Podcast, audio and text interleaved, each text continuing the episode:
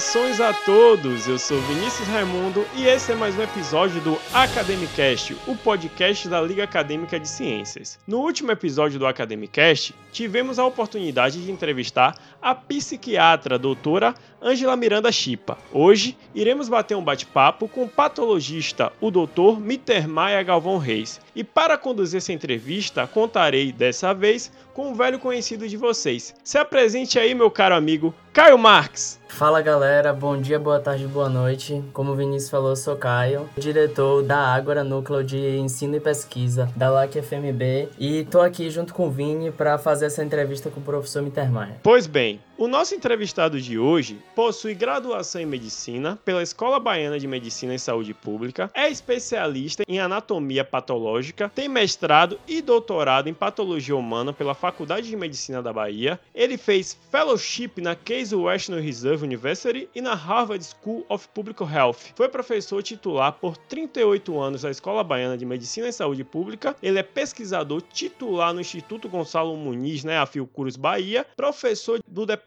de Patologia e Medicina Legal da Faculdade de Medicina da Bahia, professor adjunto da Universidade de Yale, dos Estados Unidos. E além disso, é pesquisador da categoria 1A CNPq. Também é membro da Academia de Ciências da Bahia e da Academia Médica da Bahia. Realiza estudos sobre epidemiologia clínica e molecular e imunopatogênese das doenças infecciosas parasitárias, orientados para o desenvolvimento tecnológico e inovação. Seus estudos têm ênfase em arboviroses, chagas, esquistossomose, hepatites virais, leptospirose e menizes bacterianas. Com vocês, o professor doutor Mittermeier Galvão Reis. Boa tarde, fico agradecido pelo convite. É uma honra poder falar para vocês da Liga de Ciências da Bahia e estou à disposição para responder as perguntas que vocês acharem interessantes. Sensacional, são muitos títulos, gente. Então, professor, para iniciar essa entrevista, surgem alguns questionamentos, né? Eu e os meninos que elaboramos esse roteiro, fomos olhar o seu currículo, algumas outras entrevistas que o senhor fez,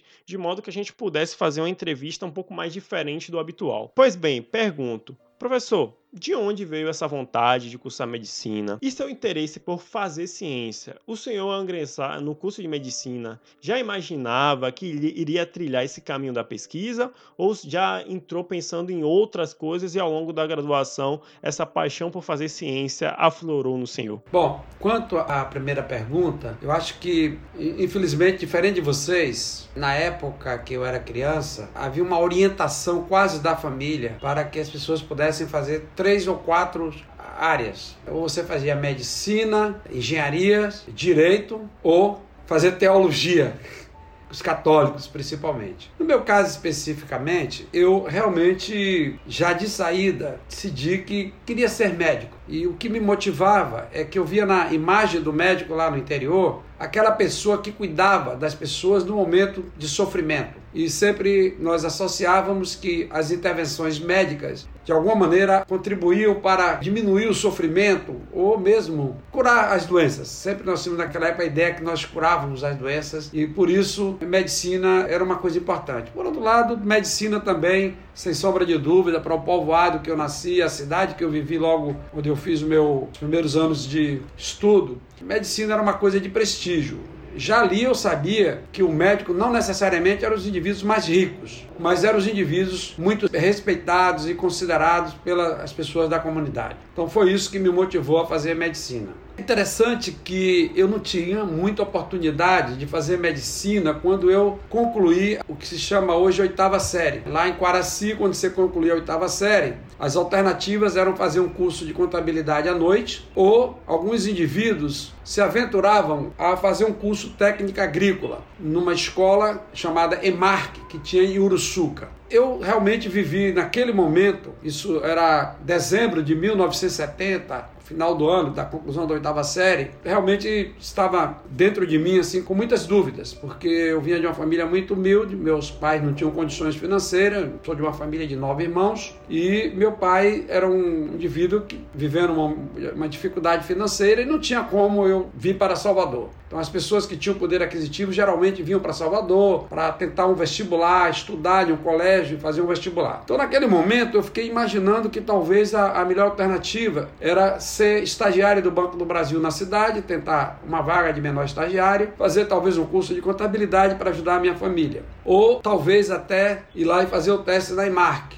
Mas com muita dor porque eu queria mesmo era fazer medicina. Por uma questão circunstancial na vida, uns parentes meus, que eram daqui da região do Recôncavo, São Antônio de Jesus, os primos, tinham vindo aqui para Salvador, aquela transição demográfica, saindo da zona rural para a capital. E eles abriram um pequeno comércio lá em uma área do Pau da Lima que corresponde hoje ao bairro de São Marcos. E eles foram visitar minha família e me perguntaram o que é que eu queria fazer da vida. Eu disse, olha, eu quero ser médico, mas sinto que não vou poder fazer medicina, porque não tem uma faculdade de medicina aqui próximo e eu teria que me deslocar para Salvador. Então eles perguntaram, mas você gostaria de ir para morar com a gente no Paulo da Lima? Você poderia ir lá, a gente tentaria arranjar um emprego para você, você estudaria e depois você veria se você teria ou não condições de avançar para fazer um curso de medicina. Imediatamente a minha resposta foi sim e agradeci ao meu primo Gilson, estava também com ele um tio, irmão do meu pai, Marisvaldo, e eu vim morar no Pau da Lima. Então eu vim morar no Pau da Lima inicialmente, lá em São Marcos, e eles me arranjaram um emprego para trabalhar no escritório de contabilidade no bairro do Palmiúdo. Então eu saía do Pau da Lima muito cedo para ir trabalhar neste bairro. E no início eu tive que estudar no Colégio Central à tarde, porque à noite era difícil para mim, inclusive para retornar ao Pau da Lima. Então eu trabalhava pela manhã, estudava no Central à tarde e à noite, quando eu voltava, eu ajudava lá no comércio deles. E depois eu tomava um banho e ia estudar para no dia seguinte retomar minhas atividades. No meu segundo ano do Colégio Central, eu estudei no Colégio da Bahia, eu fui morar no local do emprego. Eu achei que eu tinha que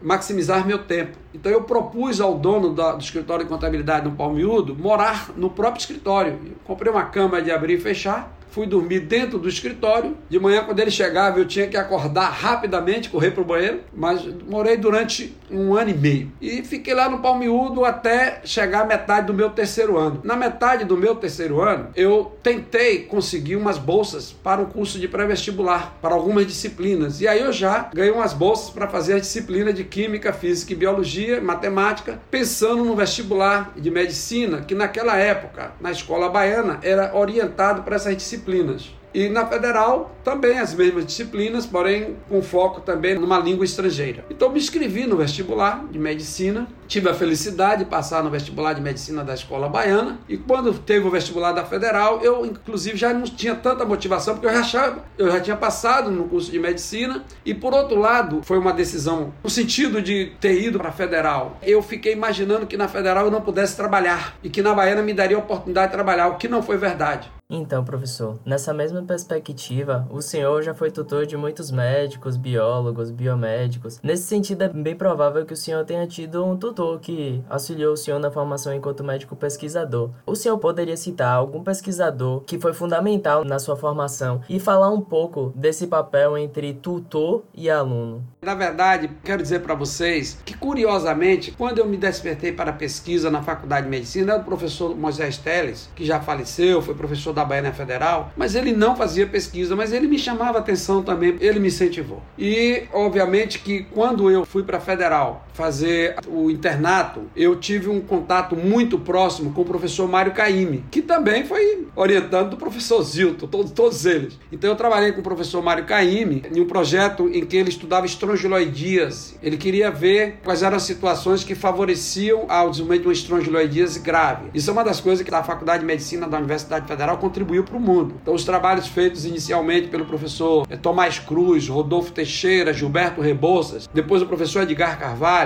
onde eles fizeram uma observação interessantíssima, mostrando que os pacientes que tomavam drogas imunossupressoras para o tratamento de câncer, aquelas doenças renais que necessitavam drogas imunossupressoras, era interessante. Ou mesmo paciente com leucemia, você tratava o paciente, ele ficava curado, mas morria de uma estrongiloidíase grave. Então, novamente, eu aí trabalhei com o professor Mário Caime, Quando eu era estudante, lá no quinto, sexto ano, ainda na residência, eu fiquei trabalhando com o professor Mário Caime nesse projeto sobre estrongiloidias. E o professor Mário Caime me ensinou uma coisa muito boa, que era o professor Mário Caime é uma pessoa muito honesta, muito dedicada. Tinha algumas coisas que chegam a ser assim, eu diria, muito engraçado. Eu jamais faria com vocês hoje, mas o, só uma passagem que é muito engraçada. O professor Mário Caime, ele, por exemplo, pegava um material de autópsia. Então ele dizia assim: este paciente teve estrongiloide. Que era uma paciente que tomou uma droga imunossupressora, teve uma diarreia, mas os colegas às vezes deixaram passar na autópsia. Eles não descreveram que tinha encontrado larva de estrongiloide. Então Mário Caime começou a rever todos esses casos e mostrava que algumas autópsias que foram descritas no próprio serviço, as pessoas não demonstraram que o paciente teve estrongiloide. Então o que, que ele fazia? Ele pegava aquelas lâminas do intestino e mandava cortar mais lâmina, mais material. Era impressionante a quantidade de lâminas que ele mandava cortar, porque ele dizia não tem que ter estrongiloide aqui. Claro que em muitos dos casos realmente tinha estrongiloidias. E nós tínhamos que refazer a descrição lá do material da autópsia que o cara fez. Mas teve um caso emblemático. Ele disse para mim: olha, tem esse caso aqui, que é um caso, era um paciente que tinha tomado droga imunossupressora e tal, o paciente teve uma diarreia. Ele disse: olha, Miter Maia, este é um dos casos mais difíceis que eu já tive. Esse é muito difícil esse caso, talvez seja o caso mais difícil. Mas eu eu achei a larva, mas eu quero testar você. Eu quero saber quanto posso confiar em você. Mas quando eu olhei duas caixas de lâminas que ele recortou material de intestino. Isso era uma sexta-feira. Na sexta-feira, os professores de patologia e nós, que éramos internos, íamos para um barzinho que tinha em frente ao Hospital das Clínicas, que nós chamávamos de Abaixadinho. Esse era um bar curioso, que é naquele prédio, o edifício Mariglória que tem ali, e numa rua que vai para a Clínica Can. E tinha um barzinho, e esse barzinho tinha uma outra coisa curiosa, que era o banheiro. Era um banheiro muito apertado, que o indivíduo tinha que saber o que ia fazer, senão ele entrava de frente ou de costa. Então, era uma coisa muito curiosa. Mas era muito bom essa convivência com esses professores. Imagine que eu convivia com meus professores, estava ali fazendo pesquisa, de, no final de semana estava tomando uma cerveja com eles, batendo um papo, um passeio de barco. Isso também criou um ambiente muito simpático. Bom, o certo é que quando o Caíme me deu essa atribuição sexta-feira de noite, eu já não me senti tranquilo para ir para a farra. Eu disse, amanhã de manhã cedinho eu venho, porque segunda-feira eu tenho que mostrar a lâmina onde está esse estrongiloide no, e aí o certo é que eu fui, fiquei todo ali, pessoal, rapaz, você não quer beber? Não, aí eu bebi um pouco e tal. No outro dia de manhã cedinho, eu desci e fui para o serviço de patologia. Porque para mim era muito importante aquela oportunidade que o professor Caim estava me dando.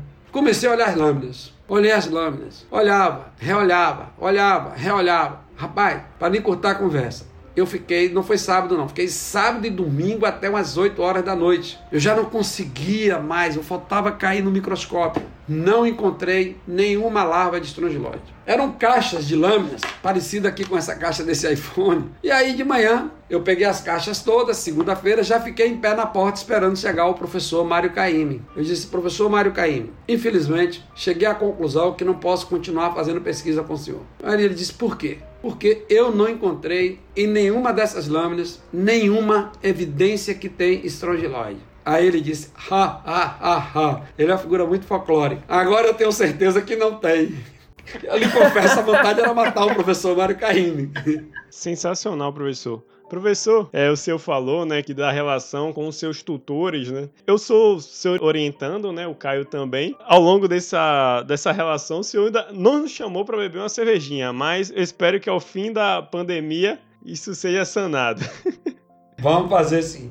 É, eu ia muito, eu tinha muito a, a, com os alunos, tanto da Baiana quanto da Federal, é, eu tinha muito mais tempo, e aí eu sempre saía assim, eu acho que eu participava né, da, das atividades, eu saía muito com os alunos, eu ia muito para as festas de formatura, obviamente que com o tempo vai passando, a gente vai tendo algumas limitações né, de tempo, é, vocês mesmo têm percebido quanto eu sou envolvido com atividades. Né? Durante essa pandemia, eu acho que tenho trabalhado, como vários colegas, muito mais do que eu trabalhava antes. Eu estou aqui sentado nessa cadeira desde sete e meia da manhã, né? são várias reuniões. Mas não vai faltar oportunidade, sim, será um prazer. Então, professor, eu gostaria de saber como é que o senhor enxerga, né, desde o seu processo enquanto diretor, enquanto estudante, uh, o processo de consolidação deste instituto, né, da, do Instituto Gonçalo Muniz, né, a Fiocruz Bahia, como um dos principais centros de pesquisa do Brasil, e como é que o senhor resumiria para nosso público a importância dessa instituição para a saúde pública, para pesquisa, não apenas para a Bahia, né, mas também para o Brasil como um todo?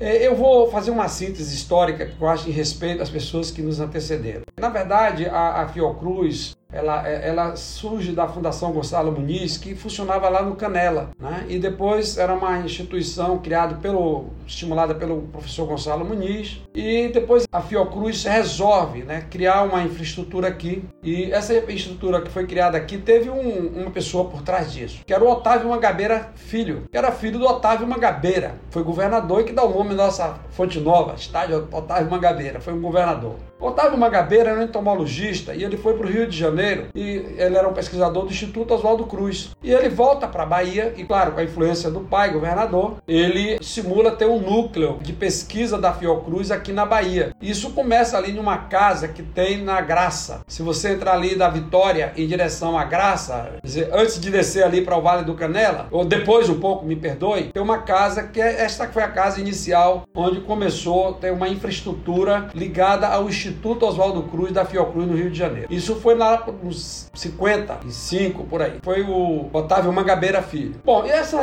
essa instituição ficou lá nesse lugar. O que que aconteceu? Por que, que a Fiocruz hoje está aqui onde vocês sabem, aqui em Brota, na Valdemar Falcão? Tinha um professor, foi um professor que influenciou muita gente na Bahia, que era o professor Aloysio Prata. O professor Aloysio Prata era um indivíduo da Marinha e veio aqui como médico, trabalhava lá na Marinha e o professor Aloysio Prata, ele se interessava por pesquisa.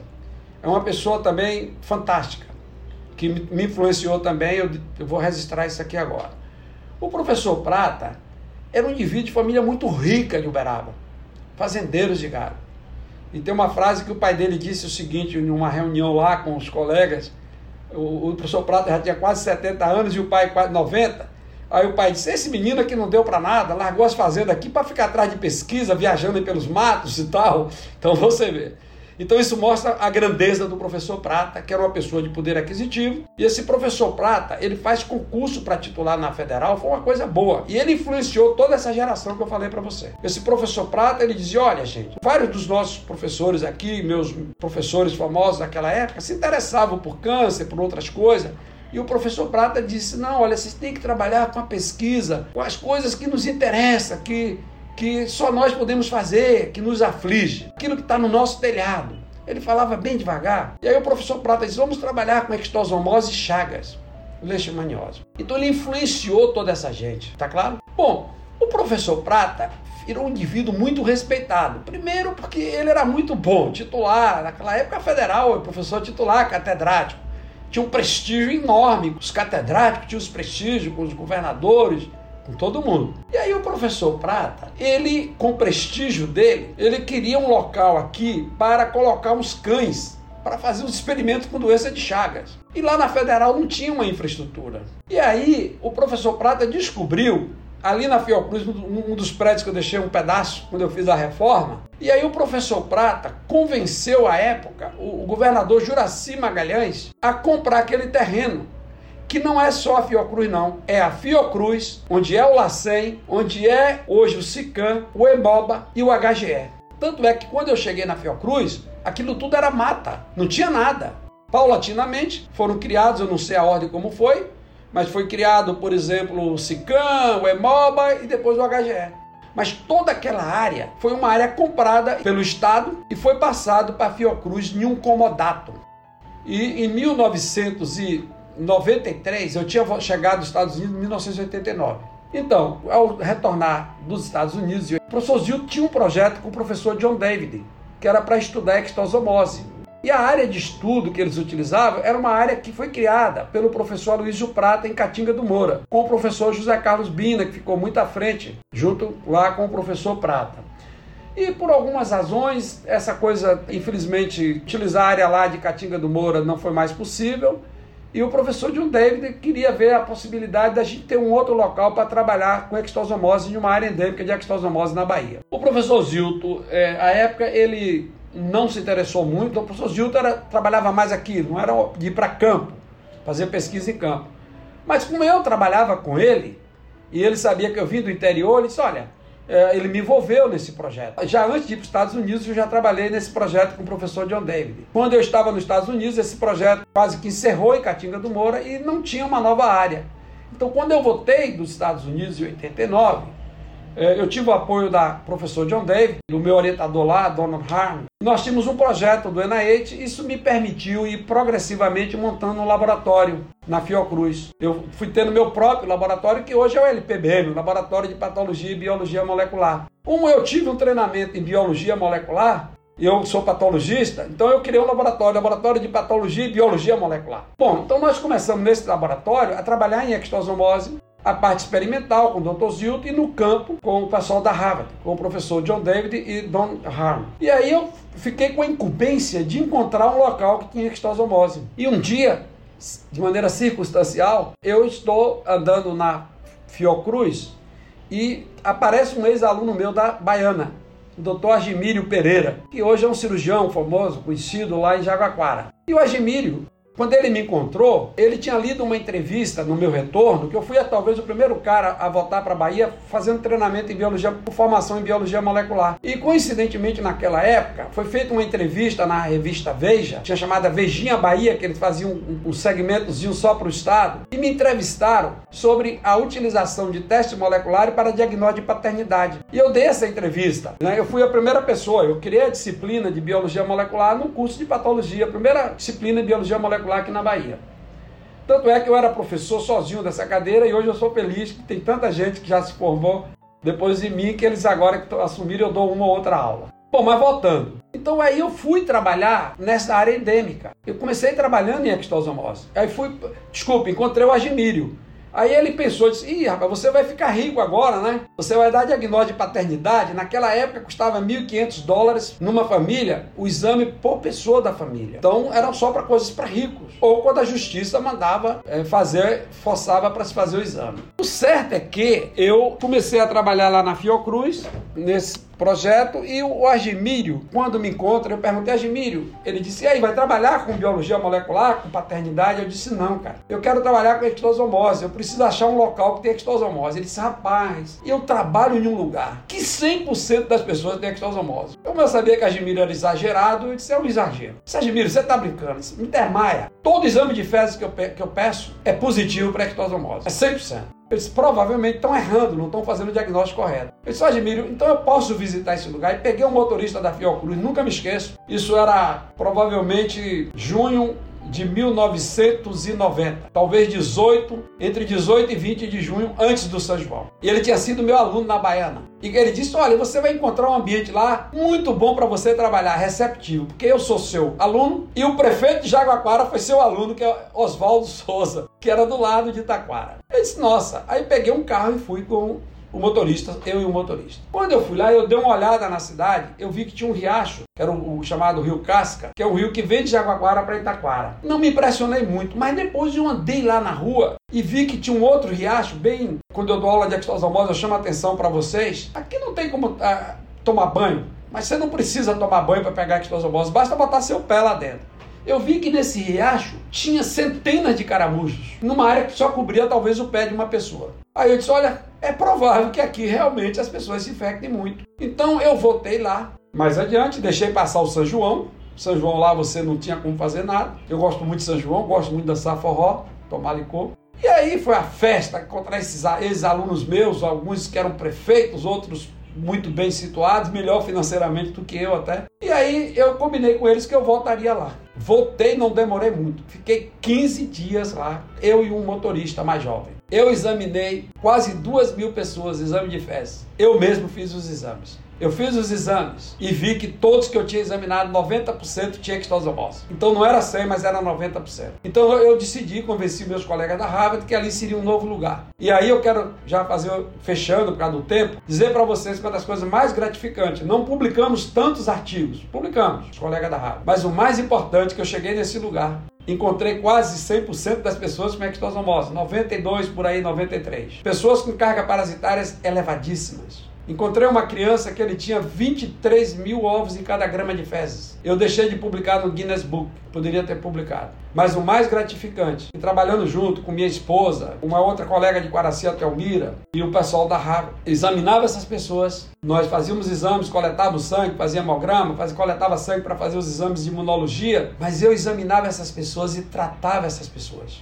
Eu levei o primeiro aparelho de ultrassom para aquela região. Capacitei uma colega, uma, uma, uma aluna minha da Baiana, que foi morar nessa cidade. Mas enfim, nós fomos para lá e aí eu comecei a me envolver com a comunidade de maneira tal que nós nos, não nos restringimos só à ectosomose. Mas em relação à ectosomose, nós fizemos todos os exames, tratamos todas as pessoas. É, a maior contribuição que eu dei foi quando eu disse para o prefeito: Prefeito, vou parar as pesquisas aqui.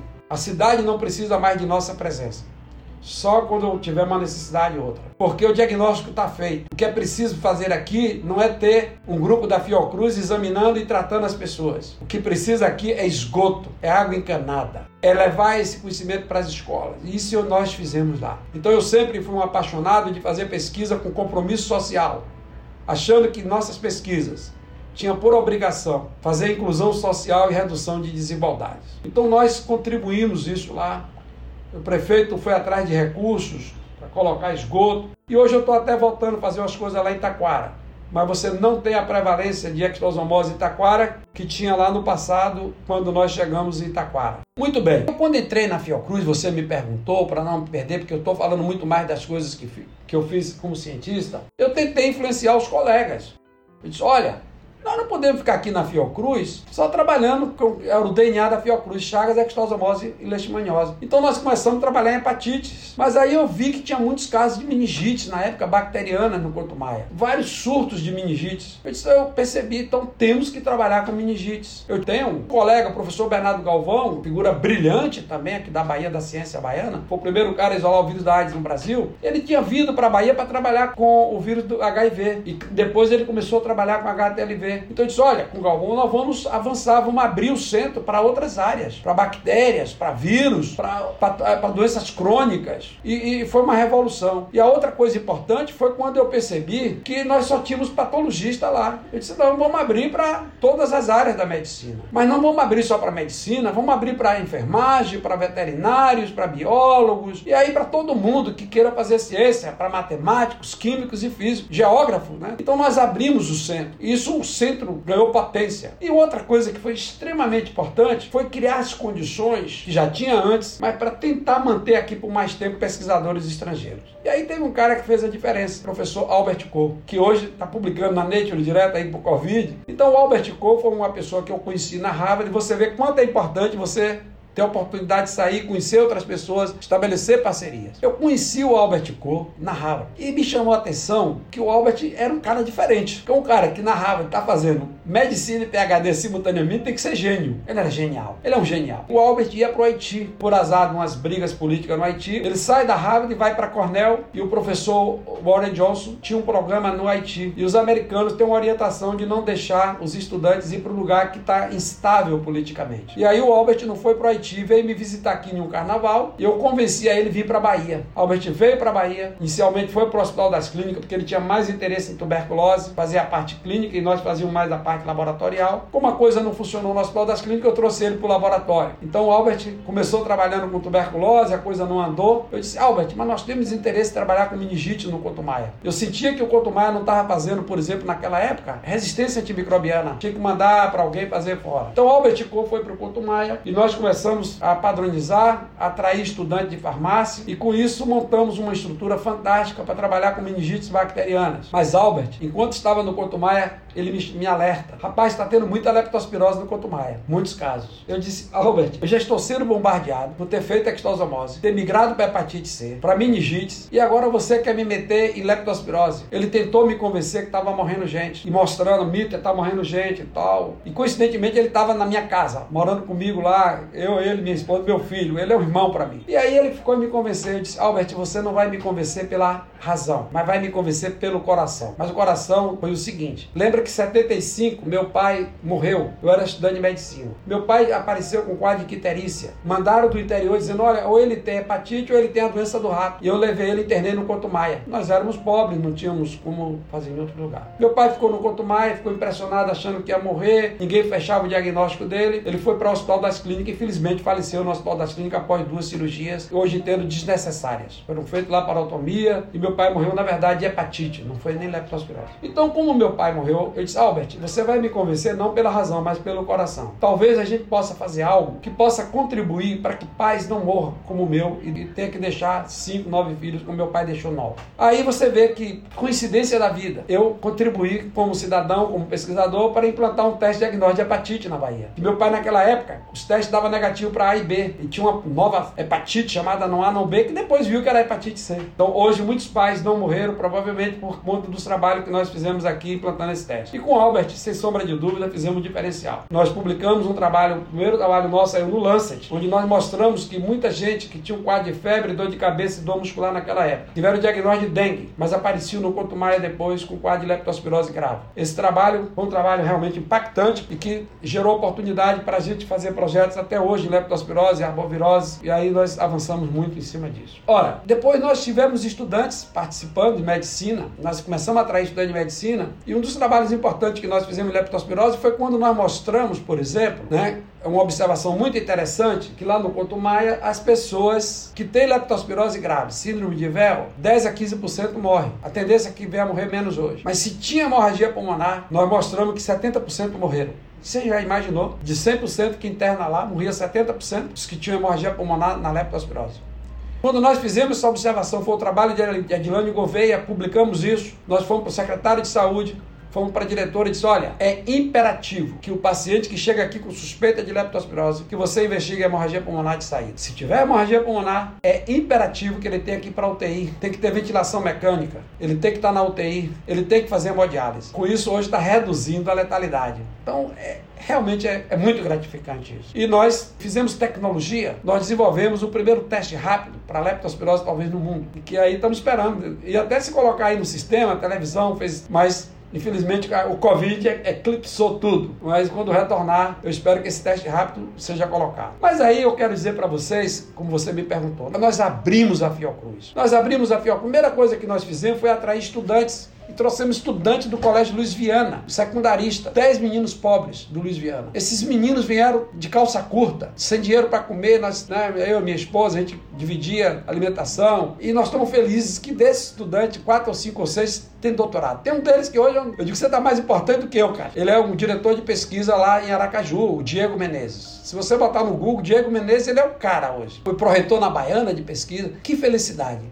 eram alunos do Colégio Luiz Viana, que nós tiramos em situação de vulnerabilidade social. Fizeram doutorado, estão cuidando das famílias deles com dignidade. Então isso mostra que é fazer ciência com inclusão social e redução da desigualdade. Isso é extremamente importante. Mas abrimos para todos. E aí começamos a sinalizar que tinha que trazer estudantes escola pública. Eu comecei a sinalizar que nos projetos de pesquisa nossos nos bairros de Salvador, tínhamos que selecionar pessoas das comunidades, você sabe disso, para trabalhar nos projetos. Aí nós tivemos uma felicidade, eu tive a felicidade que quando eu tinha começado a direção, eu acho que foi a gota d'água, eu tive a felicidade de ter a visita do ministro Jatene na Fiocruz. E realmente, na época que eu virei diretor, a situação lá física não era muito atraente. As coisas prédios velhos, as coisas não funcionavam, não tinha rede elétrica direito e tal. E aí eu fiz um projeto, tivemos a felicidade de fazer um projeto, fazer aqueles prédios todos que vocês viram lá na Fiocruz. Então nós criamos uma estrutura boa. Eu me recordo de um colega professor da Federal que de maneira irônica entrou na Fiocruz, eu vou poupar o nome dele, quando ele viu o piso, disse: "Nossa, isso aqui tá muito chique, igual a Aliança". Eu disse: "Não, aqui não pode ser igual a Aliança. Aqui tem que ser melhor do que o Aliança, porque aqui é público. O público tem que dar norte para o privado e não o contrário". Aí nós criamos biblioteca nós criamos um, um biotério na fronteira, o Brasil, talvez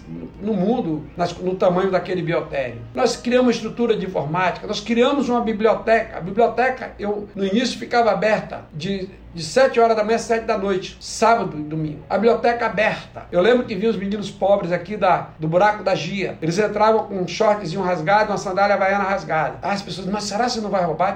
Companheiro, isso é preconceito. Não vai não. Eles têm que entrar aqui. Então esses meninos vinham. E a outra coisa fascinante é aquela sessão científica. Aquela sessão científica, quando nós criamos, criamos uma sessão científica, que é uma sessão científica de era 8 às 9 da manhã. Eu dizia, tem que ser cedo, que é para o cara chegar aqui, ele vai chegar para a sessão, porque ele vai garantir também um local para o carro. Esta sessão, quando nós criamos, ela tinha um, um, um, uma, uma política. Eu disse, nesta sessão científica, eu quero primeiro que cada laboratório, nós tínhamos 10 laboratórios, eles vão ter quatro sessões no mês. A primeira, o chefe do laboratório apresenta alguém e diz: olha, fulano aqui vai apresentar uma pesquisa relevante está em andamento. Não queremos a coisa que já foi feita, mas o que está andando, que é para dar oportunidade para a gente contribuir. Segunda semana você bota um estudante de doutorado, mestrado, mas me bote um aluno de iniciação científica. Eu quero que esse menino seja exposto. E a terceira semana eu dizia para eles: nós vamos botar alguém que você queira do Brasil.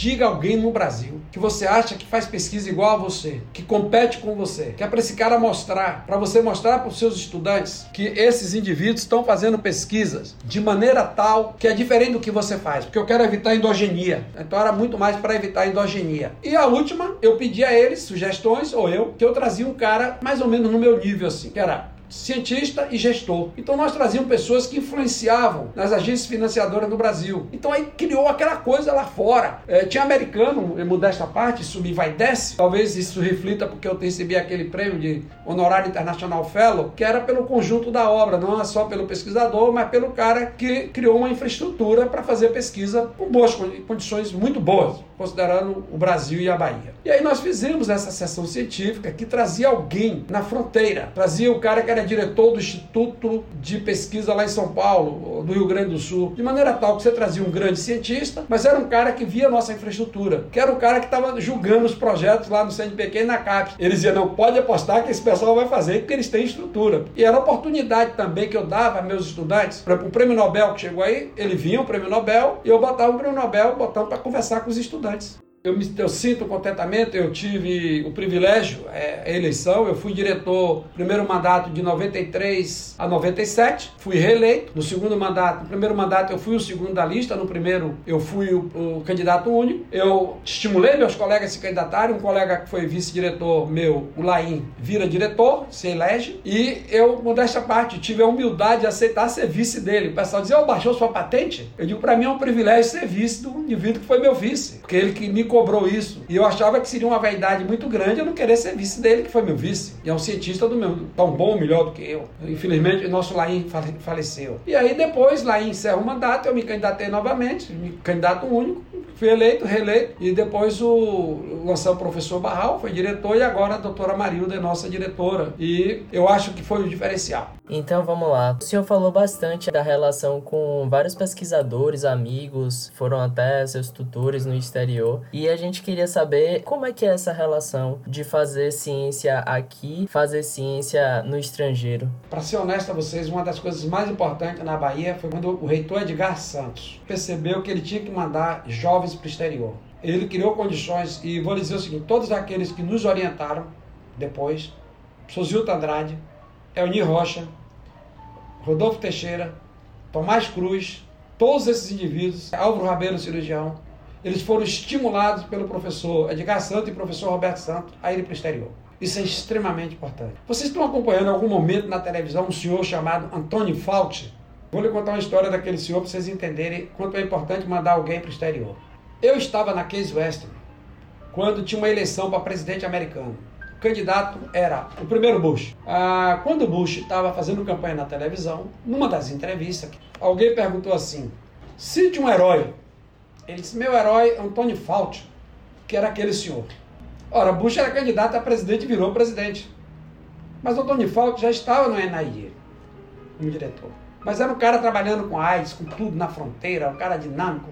Era um cara que faz gestão e pesquisa. E ele estava novo na época, imagine.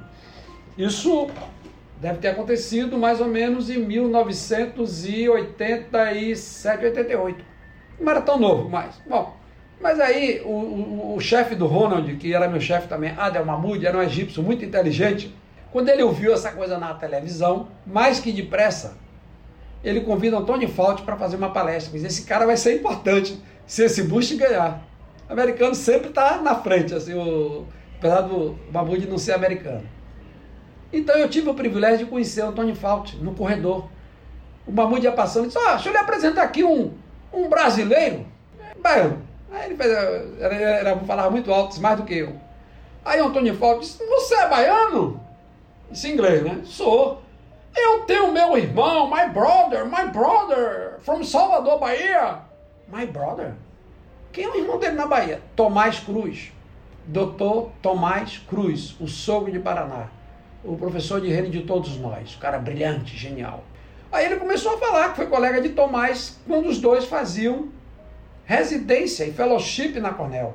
Olha a influência. Imagine. Infelizmente, Tomás não voltou para cá, fez pesquisa, ele faz mais clínica e tal.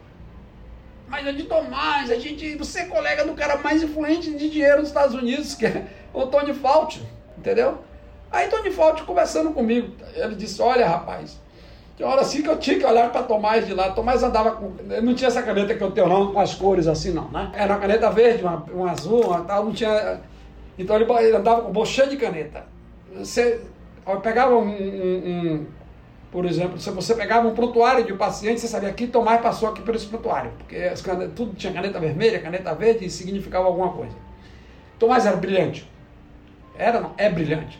Tá aí já para uma certa idade e aí, doutor Tomás, você tem uma ideia? É, Anthony Fauci está é, até hoje lá no NID. Você entende? Então eu quero dizer que ir para o exterior me propiciou a oportunidade de aprender. Eu quero ir lá não é aprender técnica dos Estados Unidos. Eu quero os Estados Unidos aprender com ver como é que o americano faz a pergunta.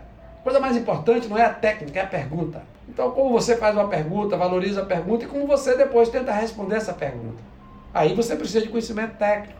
Porque se você não tiver conhecimento técnico, você arranja alguém para fazer. Isso me propiciou oportunidade, por exemplo, quando eu estava na, na Case West, como eu falei, eu ouvi palestra de várias pessoas importantes lá. Era coisa fantástica. Eu, eu convivi quando eu estava na Case West com o prêmio Nobel do meu lado, o Fred Robbins, que era o cara que ganhou o prêmio Nobel junto com o Thomas Weller, que era da Harvard, o John Anders. Foram os caras que criaram as condições para isolar o vírus da poliomielite que permitiu ter a vacina poliomielite. Olha que coisa, eu sentava de manhã, sexta-feira de manhã, do meu lado tinha um prêmio Nobel de Medicina. Aí quando eu fui para Harvard, a coisa ficou mais aí ficou mais contundente. Lá na Harvard você podia assistir palestras dos alunos no MIT. Então eu assistia a palestra com o prêmio Nobel da Harvard, com o prêmio Nobel do MIT, e eles trocavam professores. Ou gente de Nobel que eles traziam de fora. Quer dizer, eu fiquei em um departamento que tinha um prêmio Nobel, que era o chefe do departamento anterior, o Dr. Thomas Weller. Tem uma história minha com ele muito engraçada, porque ele era o estilo antigo, ele lia as coisas.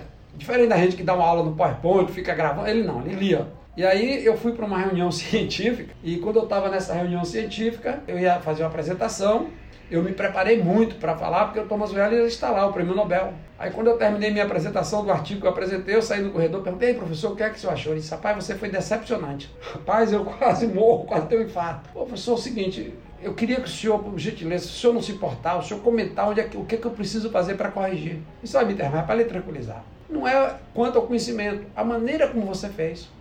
Será que eu contei alguma piada sem querer? Não. Ele disse, rapaz, uma apresentação dessa, eu estava lá sentado e muitas pessoas, no nosso tempo, você tinha que ler o que você estava falando. Imaginemos se você, no meio do caminho, desse um branco em alguma coisa, não ia perder nosso tempo. Então ele é daquele estilo antigo que lia, ele lê a coisa que ele vai falar. Então a crítica era essa, aí eu fiquei, respirei um pouco mais aliviado. Por isso que eu notava que o professor Elni aqui na Bahia, ele ia dar aula, ele tinha um cadernozinho dele, ele ficava passando as folhas. Não é que você olha a folha, mas é o respeito que você tem. Mas hoje nos Estados Unidos isso já não existe mais. Hoje quem faz muito isso são os japoneses, alguns. Eles vão lá até porque eles não querem errar por causa da língua. Eles escrevem o que eles vão falar. Não é que eles vão ficar olhando e tal. Voltando, eu acho que para o exterior é a coisa que eu mais vou lutar por vocês. Porque vocês têm uma oportunidade de melhorar a, a língua inglesa, vamos dizer assim. Se for para a Alemanha, é o alemão, a língua pátria, a língua do país que vocês estão indo. Número dois, vocês vão conviver com pessoas que pensam diferente, que agem diferente. Vocês vão ver como é que eles tentam fazer as coisas, fica observando eles. Tá claro? E é a grande oportunidade de estabelecer parcerias, colaborações, como eu tenho hoje. Então é um privilégio. Vinícius, você tem participado, você já participou, cara, também com o Ronald. Ronald é o chefe do departamento mais antigo de medicina tropical dos Estados Unidos. Albert, chefe do departamento das infecciosas de Yale. É outra coisa que eu, eu tenho um sonho, é de ver se a faculdade de medicina faz parceria com o Yale, com o Berkeley, com o Harvard, de maneira que criar oportunidade para vocês irem para essas escolas. Professor, e na USP tem alguma parceria assim? Alguma coisa do tipo? Com o exterior? Muitas. Inclusive a USP se beneficia porque a USP tem uma estrutura muito boa. É, a USP está lá junto do poder, né? Você vê que os últimos presidentes da República todos foram de lá. Por exemplo, com aquele, eles fizeram convênios com a Case West. Eles têm vários convênios. A USP é muito forte. A USP é motivo de orgulho para nós brasileiros no momento. Sensacional, professor, sensacional. Professor, o senhor ao longo da entrevista falou bastante sobre medicina tropical. O senhor já foi presidente da Sociedade Brasileira de Medicina Tropical, SBMT, e nesse sentido, professor, o senhor já comentou, né, que fazer pesquisa sobre doenças negligenciadas é, envolve uma série de empecilhos e dificuldades. Gostaríamos que o senhor explicasse um pouco mais assim, quais são as dificuldades, né, de pesquisar esse tema, medicina tropical. É, sem sombra de dúvida, as dificuldades é a falta de recursos para pesquisa, muito menos do que você pode imaginar. Agora, é um dever nosso. É, no meu caso especificamente, comecei com a ectosomose, tem esse grupo aí que está trabalhando, depois comecei a trabalhar com meningites com Albert, aí a Joyce está tomando conta um pouco, foi uma ex-aluna minha, que é coordenadora do PIBIC em toda a UFBA hoje. Foi minha aluna lá de mestrado, doutorado minha. O esposo foi meu aluno de doutorado também, mestrado. E aí é, ela está trabalhando com isso, leptospirose, o Federico faz a parte de epidemiologia, eu continuo participando das reuniões e trabalhando também, orientando estudantes. Eu tenho o Guilherme que está fazendo um trabalho fantástico em arbovirose. E aí eu disse, bom, mas não tem ninguém trabalhando com chagas. Quase ninguém na Fiocruz. Aí eu disse, eu vou começar a olhar chagas. Eu vou começar a trabalhar com chagas. E aí eu comecei a puxar essa história de chaga porque eu estou achando que está muito tá negligenciado em todos os seus aspectos. Então nós temos que ver os pacientes, porque nós temos ainda muito chagados. E nós temos uma oportunidade de ouro, de, por exemplo, com esse trabalho de Gilmar que nós fizemos, nós recebemos. Primeiro eu mostrei que tinha barbeiro aqui nos grandes bairros chiques. Eu estou jogando uma proposta mostrando que a transição demográfica ela leva uma pressão para o espaço. Então as pessoas estão vindo do campo para as grandes cidades por um erro de política. É um erro de política de país. Nós temos que criar as condições para que o cara não sinta vontade de vir do campo para as grandes metrópoles. Pelo contrário, nós deveríamos agora criar condições para que as pessoas saiam das grandes metrópoles para as pequenas cidades. Para termos pequenas cidades fortes, ofertando boa oportunidade de educação, de emprego. Hoje não, lá as pessoas estão entrando nas drogas. Então quando você vem para aqui, você tem Salvador uma cidade pequena, não tem quase espaço mais nenhum. Então nós estamos invadindo os remanescentes de mata, e vou lhe dizer, viu, ricos de um lado, e estamos invadindo os pobres do outro, e o governo invadindo para criar as moradias que você tem ali no Pirajá, eh, destruiu floresta ali no Parque São Bartolomeu. Então, não, sou, não é que eu seja contra, sou favorável a fazer, mas fazer de maneira planejada, de maneira organizada. Então nós estamos criando situações onde as doenças negligenciadas podem reemergir em uma cidade como essa.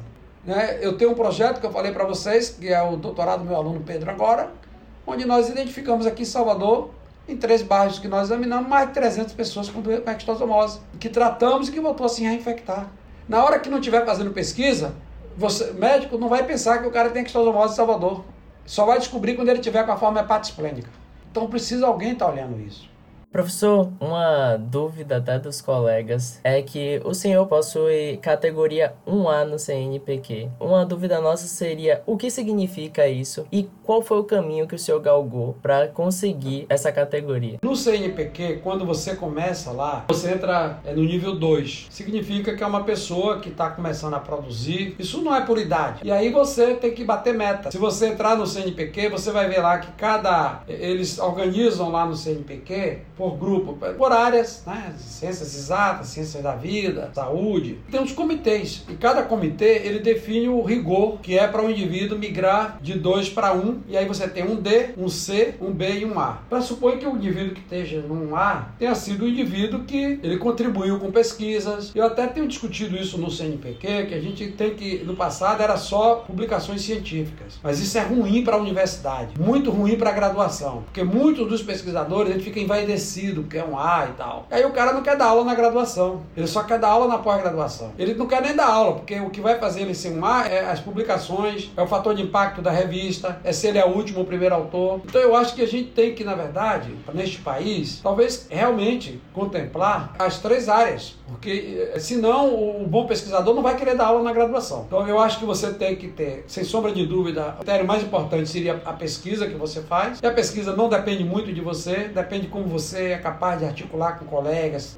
Os trabalhos que eu publico, porque eu tenho vários colegas, e não é fácil você trabalhar com colegas. Significa que você, as pessoas confiam em você, você tem ideias, as pessoas compram sua ideia, ou você também vai na ideia das pessoas, boas ideias das pessoas. Então, você tem que ter esse balanceamento. Produtividade científica, fator de impacto, mas você também tem que ser um cara que esteja formando pessoas, tem atividade na formação de profissionais na área. E aí inclui você formar é, estudante de iniciação científica, que é o seu de graduação, mestrado, doutorado, mas ir para a sala de aula também. Encerrando minha participação aqui, eu queria perguntar para o senhor, em termos de pesquisa, como é que um aluno deve se portar para entrar em contato com o senhor? O senhor gosta que ele já chegue com a ideia? O senhor gosta de incluí-lo no grupo de pesquisa? Quando você acha que ele deve fazer esse contato para fazer pesquisa, para o senhor ser tutor dele? Se você me permitir, eu vou fazer uma explicação que antecede a isso. No Brasil, se criou uma ideia que o estudante tem que trabalhar no projeto do pesquisador. Que o pesquisador, ele tem dinheiro para aquele projeto, o estudante tem que fazer aquilo e se não fizer, fora. Novamente, eu tive o privilégio de ser coordenador executivo da Rede Nordeste de Biotecnologia. Eu fui também coordenador de um programa ibero-americano, que, onde eu criei a rede de virose emergente da ibero-americana, que hoje está aí trabalhando com Covid, por exemplo, esses vírus todos. Mas vamos voltar à Renorbio, Rede Nordeste de Biotecnologia. Foi criada a Rede Nordeste de Biotecnologia com a ideia de estimular a biotecnologia no Nordeste para alavancar o desenvolvimento econômico do Nordeste. Porque hoje, sem sombra de dúvida, uma grande coisa na economia é a biotecnologia, os biofármacos, esses medicamentos todos que a gente usa aí para tratar, para bloquear a citocina, bloquear isso, bloquear aquilo, caríssimo. Um tratamento para Covid hoje com tocilizumab é 10 mil por paciente. Então eu percebi que a, a, no Brasil, a indústria, nós estávamos produzindo coisas sem valor agregado. Você exporta uma tonelada de ferro para comprar 50 microlitros de um reagente para eu fazer um PCR. Bom, vamos lá, vamos voltar para te explicar isso. Então lá na Renorbio, por exemplo, quando eu virei o coordenador executivo, o ministro me chamou lá em Brasília Brasília e tal, o pessoal, aí eles tomaram um choque, porque a maioria das pessoas que estavam no conselho eram acadêmicos como eu. E aí eu disse: olha, a primeira coisa para eu aceitar ser coordenador executivo é que eu possa influenciar na seleção do curso. Aí tinha uma professora que coordenava o curso na época, tomou um choque assim: pô, esse cara que é, é um ditador. Eu disse: olha, eu acho que se nós queremos fazer desenvolvimento tecnológico, nós não podemos selecionar nesse Renorbio da forma que selecionamos na universidade. Na universidade, você seleciona o aluno para trabalhar no projeto do Mittermeier da tal, bababá. Então, eu acho que na Renorbio teríamos que garantir que 50% das vagas sejam por demanda da indústria. Então, eu tenho uma indústria na área de biotecnologia que ela tem um problema lá que não está conseguindo expressar uma proteína em um vetor. Ou vai botar alguém para fazer um doutorado, que vai fazer um doutorado com alguém que seja capaz de fazer com que esse cara expresse essa proteína no vetor. Então, este aluno não entrará em seleção. É o aluno que a indústria está indicando para resolver o problema da indústria, que vai gerar empregos e riqueza para o país. Então, você tem que ter um cara que a indústria diz assim: olha, eu quero um cara para fazer isso. Eu não estou dizendo que tem que ser Vinícius, tem que ser você, Caio. Eu estou dizendo que tem que ser um cara que queira fazer isso. Tá entendendo a diferença? Bom, eu disse: 30% das vagas seriam é, selecionadas com base nas necessidades do, do cientista Mittermeier ou quem quer que seja. Que nós precisamos produzir. Foi uma das coisas que eu falei na Fiocruz. Antes, um pesquisador, quando eu cheguei aqui, ele era o primeiro autor do trabalho. Ele, eu digo, gente, quem tem que ser o primeiro autor são os estudantes. Número dois, eu disse para eles: olha, se nós temos vários estudantes, nós nos multiplicamos. Quantos estudantes tem comigo estão fazendo pesquisa, ajudando a fazer as coisas? Bom, mas, eu, mas de qualquer maneira eu vou precisar ter estudante. Então, 30% das vagas selecionam com base no que o pesquisador para ele vai selecionar para os projetos que ele tem em andamento, que ele tem que prestar conta CNPq, isso e aquilo. Mas eu quero 20% dos projetos, das vagas para contemplar genialidade. E o que é contemplar genialidade? É você ter um projeto que o aluno pensou, ele teve a ideia, ele tem uma pergunta. Aí compete a você ver na entrevista se o que ele pergunta dele é inovadora. Que a gente percebe, eu não pensei nisso. Colega, se a pessoa, não, esse cara tá com essa ideia. É factível? Olha, o cara, geralmente os velhos vão dizer, não, não é factível. Vamos perguntar alguém no exterior, colega nosso? Olha, o cara tá com essa ideia, o que, é que vocês acham? E aí você pode ter um orientador na Alemanha, no Japão, na China, nos Estados Unidos, na Suécia, um orientador e você orienta aqui, pro forma. Isso é contemplar a genialidade. Por exemplo, eu tive um aluno, que é um enfermeiro, que veio de Jiquié. Ele chegou e disse, eu quero um aluno que, eu tô querendo ter aluno que a ideia do projeto seja dele. Aí vários colegas me criticaram. E aí, mas como é que você vai financiar? Eu digo, eu pego um projeto meu que já tem financiamento e uso uma parte do recurso para financiar uma ideia boa de um aluno. Então o Ícaro era um enfermeiro. Esse menino chegou aqui em Salvador e veio, a pessoa falou com ele para me procurar. Quando ele chegou lá na Fiocruz, professor, eu tô com uma ideia. Eu digo, qual é a sua ideia, Ícaro? Me explique aí. Ele era formado em enfermagem, um negócio desse. Não sei se é enfermagem ou psicologia. Fez o curso que no interior ele podia fazer, porque ele não tinha oportunidade de vir para Salvador. Você entende? Era o que eu ofertava na cidade dele. Aí ele veio, eu disse: O que, é que você quer fazer, meu filho? Ele disse: Rapaz, o professor, eu tive uma ideia, por exemplo, de avaliar o sistema condutor do coração, capacidade de regular isso e ver se isso está associado com um quadro de doenças, se as doenças crônicas interferem nisso. Eu digo: Não sei nada disso, porra. Coração. Aliás, hoje eu tenho até um problema no sistema condutor. Meu, eu sou acompanhado por um médico, pai de um colega de vocês, é Luiz Magalhães, que é, é o pai do Eduardo. Eu, eu tive uma, uma, fibrilação atrial. Aí ele, eu digo, meu filho, senta aí, me explica isso direito. Sabe, doutor, eu tô pensando em fazer o seguinte: o cara vai chegar lá em Iraquara, no posto de saúde, eu vou convencer a ele, entrar na pesquisa. E eu digo, como é que você vai fazer aí, cara? Ele disse, ah, professor, é o seguinte: ele vai deitar, eu, eu mando ele ficar sentado, ficar calmo, e aí eu vou tirar o pulso dele. O pulso. Imagine. E a pressão. O pulso. E aí eu vou mandar ele deitar. Aí vou tirar o pulso dele. Ele deitado depois de alguns minutos. Depois eu vou mandar ele levantar rapidamente. A frequência dele vai subir, provavelmente. E aí eu vou medir quanto tempo vai levar para que a frequência dele volte ao valor basal. E com isso eu avalio a capacidade do sistema extracondutor dele se ajustar. E eu disse, e aí? Ele disse, não, mas aí, professor, depois de bem, então vamos fazer um estudo exploratório é um corte transversal. Aí depois a gente vai ver, se anota o estado demográfico desse paciente, o estado de saúde, se tem hipertensão, se tem diabetes. E depois ele fez e ele verificou que nos diabéticos esse ajuste demora mais. Ele fez a dissertação dele. Mas não só fez a dissertação. Quando eu vi, ele estava com artigo escrito, mandou para uma revista, eu deixei ele fazer tudo. Uma coisa fantástica. Então, voltando, explicar para você. Eu acho que a gente está matando a ciência quando você não gera oportunidade para que o aluno apresente um projeto. Não são todos, você tem que saber. Porque eu quero dizer para você o seguinte: Prêmio Nobel de Medicina, agora mudou um pouco, mas no passado, o Prêmio Nobel de Medicina era ganho pelo trabalho que o cara fez quando tinha menos de 37 anos. Eu não sei se era a ideia do, do orientador ou se foi uma ideia do cara, mas você acredita que é quando o cara teve. Então eu tenho a impressão que nós precisamos sim guardar o espaço para ter alunos, é acatar um projeto do aluno. Aí você, o aluno, se ele é bom, ele vai ter a pergunta, ele vai dizer como é que ele vai fazer. Quantas perguntas boas vocês fizeram naquelas salas de aula lá? Naquele, naquelas atividades MED B12 comigo. Inclusive, professor, só fazendo um relato bem breve,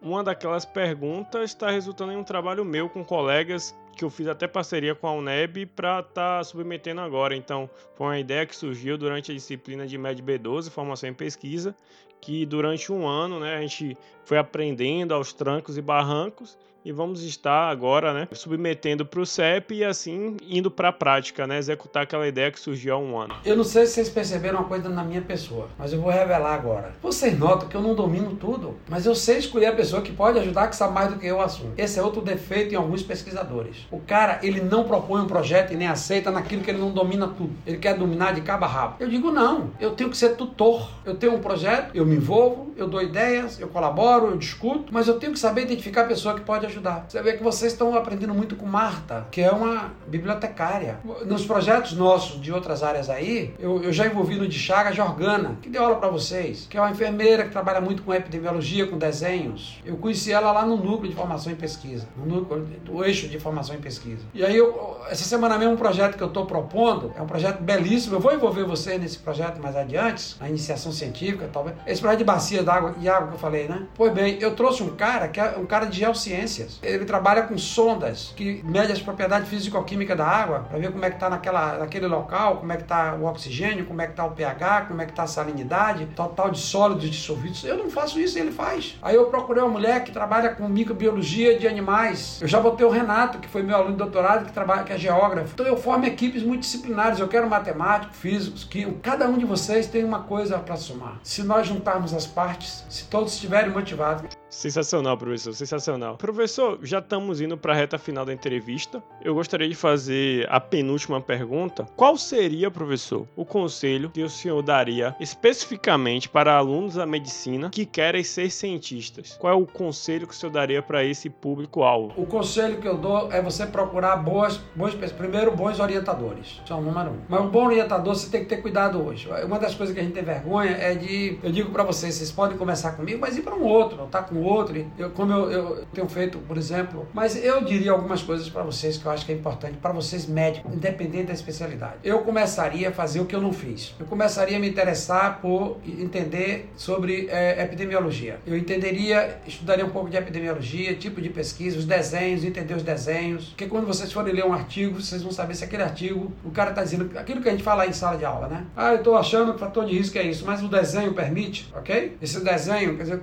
se eu tenho um estudo de corte transversal, eu não posso falar muito sobre fatores de risco. No mínimo, um caso controle, ou melhor, é uma, uma corte prospectiva. Então, eu acho que essa é a primeira coisa. A outra coisa hoje, tem duas coisas que eu diria para vocês que vocês devem investir, que vocês sabem muito melhor do que eu. Eu investiria na, na área de, de tecnologia da informação. Acho que hoje, é, nós que já estamos nessa idade, tem uma série de dificuldades, né? Porque até para na hora de trabalhar com os resultados, organizar os dados. Então, epidemiologia, eu tenderia a aprender um pouco de bioestatística. É interessante que na, na medicina vocês não têm a matéria matemática, química e física, nós não temos, mas vocês tentar aprender um pouquinho daquilo, de quando você tiver a oportunidade de aparecer um problema de matemática, dá uma olhada, de alguém para orientar vocês. Bom, então vamos lá. Epidemiologia, eu acho que faria um pouco de bioestatística. E tem uma coisa que aí vocês aprendem a fazer toda a pesquisa clínica, é ir para um laboratório. Porque quando você vai para um laboratório. Outra coisa, ir para o campo, tentar fazer pesquisa de campo, ir para as comunidades, conversar com as pessoas. É um aprendizado que pouca gente tem. Sensacional, professor. Inclusive, fazendo a propaganda da nossa liga, né, a LAC FMB, são tópicos que justamente nós discutimos semanalmente. Estamos há dois meses fazendo uma capacitação interna, onde discutimos bioestatística, pesquisa clínica. Vamos estar finalizando a capacitação segunda-feira, que começou abordando pergunta de pesquisa, e agora vamos terminar falando de cálculo amostral, discutindo cálculo amostral. Fazemos capacitações semanais né, em R, né, que é um programa de bioinformática, estudando bioestatística com base em programação, né, porque é uma coisa associada à outra.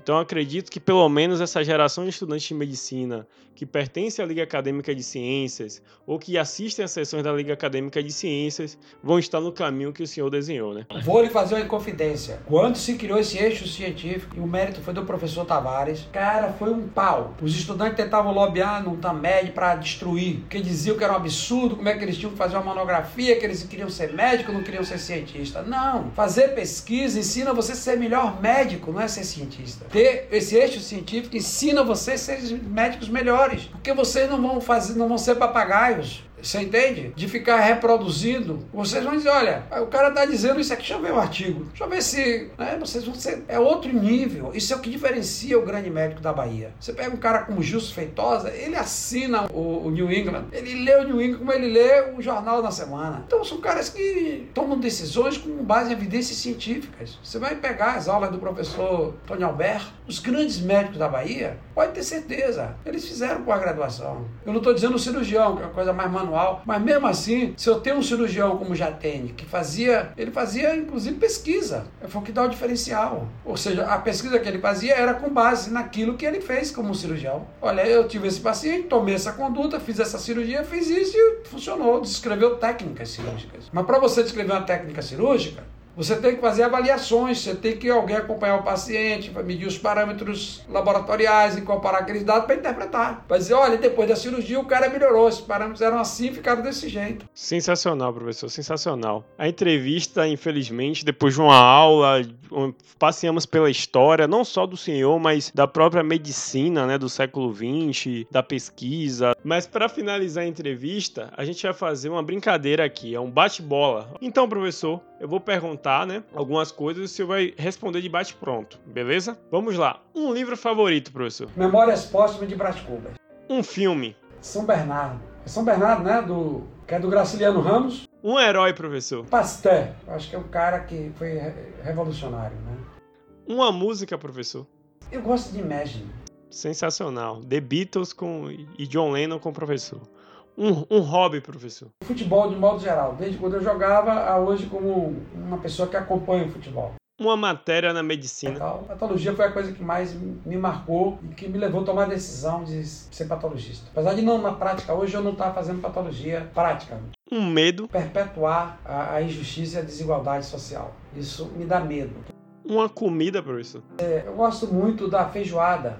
Professor, uma mania que o senhor tem? A minha mulher disse que eu tenho algumas manias, que eu gosto de, por exemplo, eu não sei se foi fruto agora dos momentos difíceis da minha vida, eu sempre quero aproveitar as coisas. Tem uma lata, tem uma coisa, isso vai servir para algo, aí eu fico querendo guardar, você tá entendendo? Então, agora, eu não sei se é mania ou defeito, eu falo muito, eu sou prolixo, eu falo demais, eu não deixo as pessoas falar.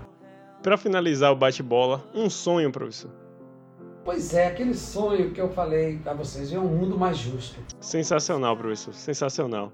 Agradeço em nome da, da Liga, né, a LAC FMB, a Liga Acadêmica de Ciências, pelo senhor ter aceito o nosso convite. Essa entrevista foi sensacional, foi uma oportunidade incrível de aprendizado, tanto para mim, tanto para o Quai, quanto para os ouvintes que estarão ouvindo essa entrevista. É, eu gostaria de é, sempre estar firmando o voto da Liga Acadêmica de Ciências com o senhor e também com a própria Fiocruz. Então, só para finalizar a entrevista, uma despedida. Caio, se despeça aí dos nossos ouvintes. Então, galera, tive a honra de participar com o Vini, que não foi uma entrevista, foi uma aula. A gente aprendeu muito, espero que vocês aprendam também. Ouçam, escutem, reescutem esse podcast. Só agradecer a, por participar desse, desse episódio do, do Academicast, com certeza. Obrigado, professor. Valeu, Vini. Professor, uma despedida. Eu agradeço a vocês a oportunidade né, de dar essa entrevista, que está muito longa, acho que ninguém vai ter tempo para estar ouvindo por tanto tempo. Mas, por outro lado, eu queria aproveitar para parabenizar a, a, os professores que deram início. A, foi iniciativa de vocês deram essa liga.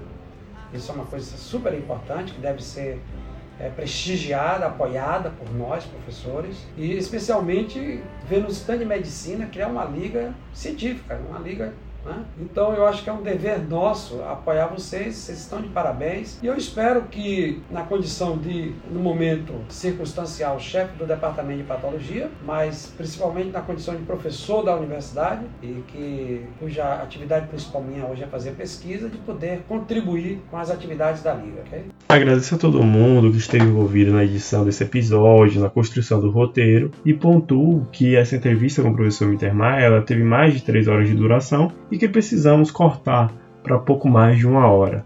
Convido a todos os ouvintes a continuarem curtindo, compartilhando as nossas postagens nas mídias sociais. E claro, convido vocês a acompanharem o blog da LAC e ouvirem também as postagens antigas do nosso Academicast. Um abraço!